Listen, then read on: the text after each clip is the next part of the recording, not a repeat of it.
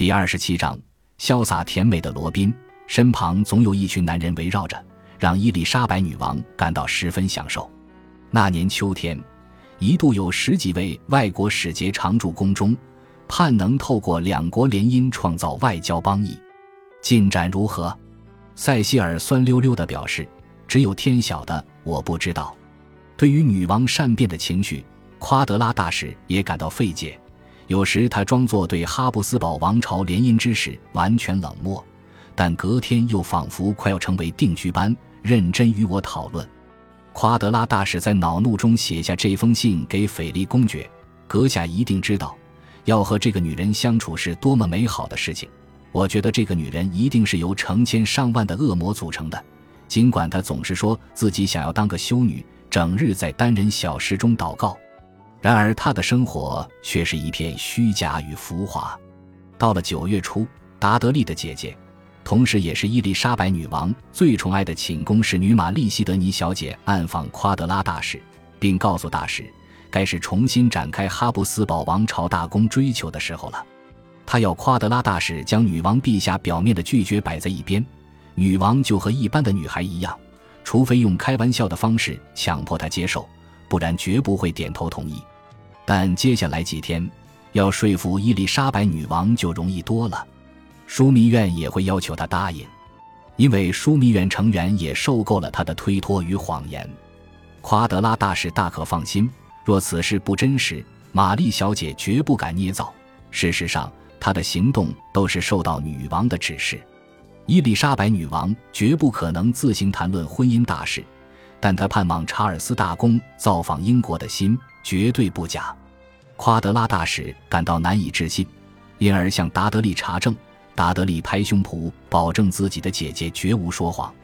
事实上，他自己也想报答菲利普国王，因为1554年他锒铛入狱，被关在伦敦塔时，菲利普国王释放了他。伊丽莎白女王的财务大臣托马斯派瑞也证实了玛丽小姐的说法，表示女王深信现阶段婚姻的必要性。夸德拉大使能够理解这一点，他非常明白法国对英国造成的威胁。玛丽小姐又告诉他，八月份是阿伦德尔伯爵在无双宫密谋毒害伊丽莎白女王与达德利一事，甚至表示担心女主人的安危。事实上，根本没有这起阴谋事件，这都是女王陛下凭空捏造的，想要对夸德拉大使开个玩笑。玛丽西德尼小姐夜访夸德拉大使，也是女王在背后教唆。希望可以策动夸德拉大使重启哈布斯堡王朝联姻协商大门，因伊丽莎白女王觉得她无法在公开场合与夸德拉大使谈这个话题。九月十日，正当女王要前往温莎时，布鲁纳男爵在听到夸德拉大使简报后，搭乘驳船前往汉普顿宫。原本满心期待能受到殷勤的招待，却发现女王完全不想接见他，因而恼火不已。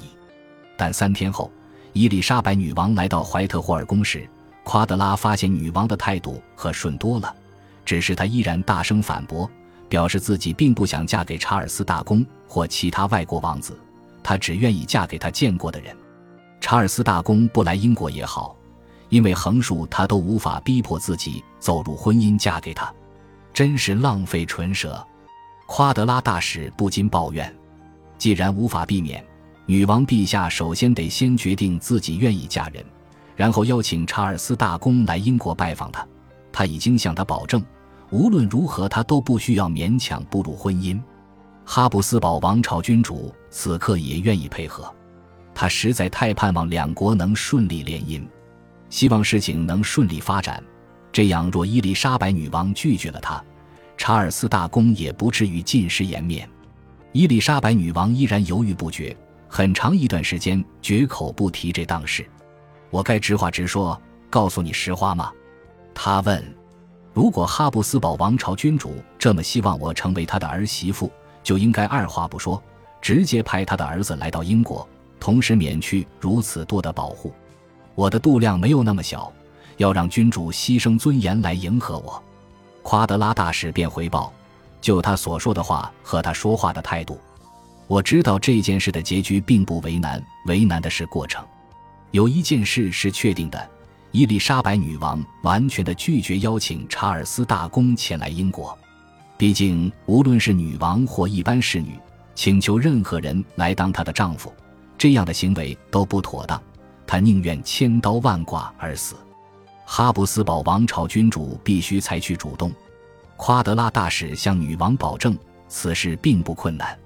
很快，女王便改变态度，表示自己很愿意接待查尔斯大公。女王询问查尔斯大公会说的语言。并且用和以往谈论自己结婚意愿低落时大相径庭的态度跟夸德拉大使说话。夸德拉大使深信自己赢了这一仗，但当大使问到查尔斯大公应该公开来访还是私下来访时，伊丽莎白女王变得十分惊慌，并要大使不要再苦苦相逼。查尔斯大公只要做他觉得妥当的事情就可以了。女王并不想涉入太多，而且她必须明白，女王并没有主动邀请他。女王不断重申，此举并非允诺要嫁给查尔斯大公。事实上，她根本还没有决定到底要不要结婚。夸德拉大使认定女王这样的行为只是维持矜持。我不认为玛丽西德尼小姐和罗伯特达德利有错，而且达德利甚至说，他从没想过女王会如此认真。这些事情很快在宫中传了开来。很快便有流言指出，伊丽莎白女王将在圣诞节与查尔斯大公成婚。但夸德拉大使出奇的冷静，她是个女人，活泼顽强的女人。我们必须考虑感情因素。对她来说，查尔斯大公应马上参访英国。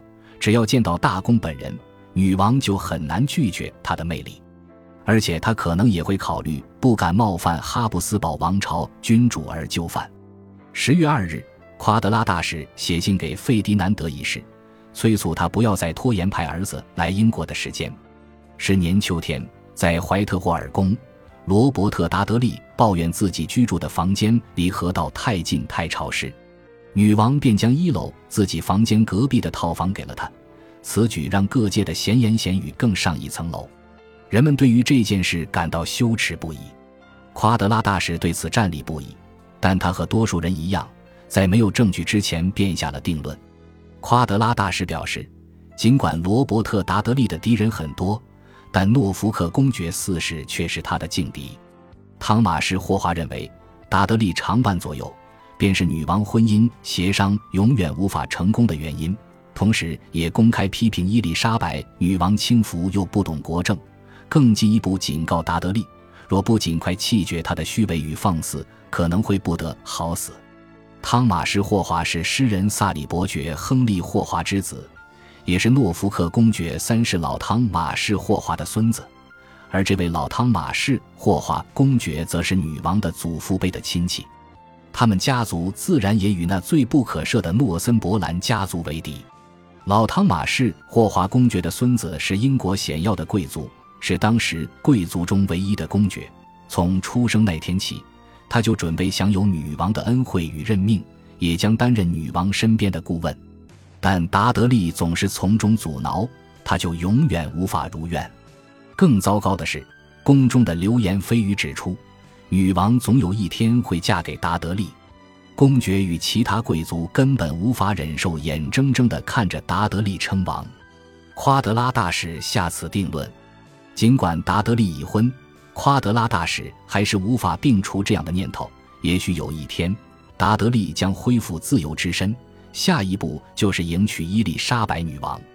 这也是诺福克公爵四世与其他贵族最害怕的一件事。十月初，谦恭有礼又高贵的芬兰公爵约翰抵达英国，他是瑞典埃里克王子的弟弟兼特使。他造访英国的目的。